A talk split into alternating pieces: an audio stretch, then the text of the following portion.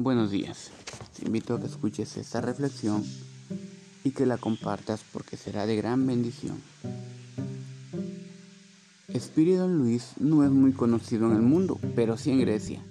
Esto se debe a, a lo que sucedió en 1896, cuando los Juegos Olímpicos resurgieron en Atenas.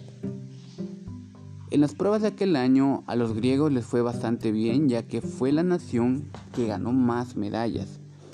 Pero el evento que se convirtió en un verdadero orgullo de Grecia fue el primer maratón en la historia. En esta carrera compitieron 17 atletas. En aquella ocasión de 40 kilómetros, es decir, 24.8 millas.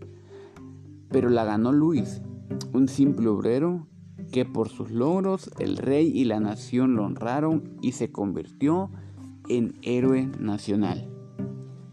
El apóstol Pablo utilizó el correr una carrera como ilustración para describir la vida cristiana.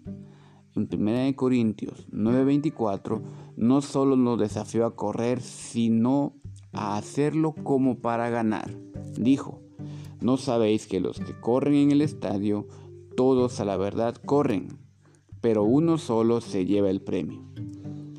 Corred de tal manera lo obtengáis. Pablo no solo enseñó esta verdad, sino que la puso en práctica en su propia vida. En su última epístola declaró, he peleado la buena batalla, he acabado la carrera, he guardado la fe. 2 Timoteo 4:7. Después de haber completado la carrera, el apóstol gozosamente anticipaba el momento de recibir corona de victoria de manos del Rey del Cielo.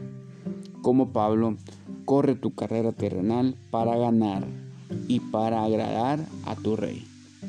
La carrera del creyente no es de velocidad, es un maratón. Si esto fue de bendición a tu vida, puedes compartirlo.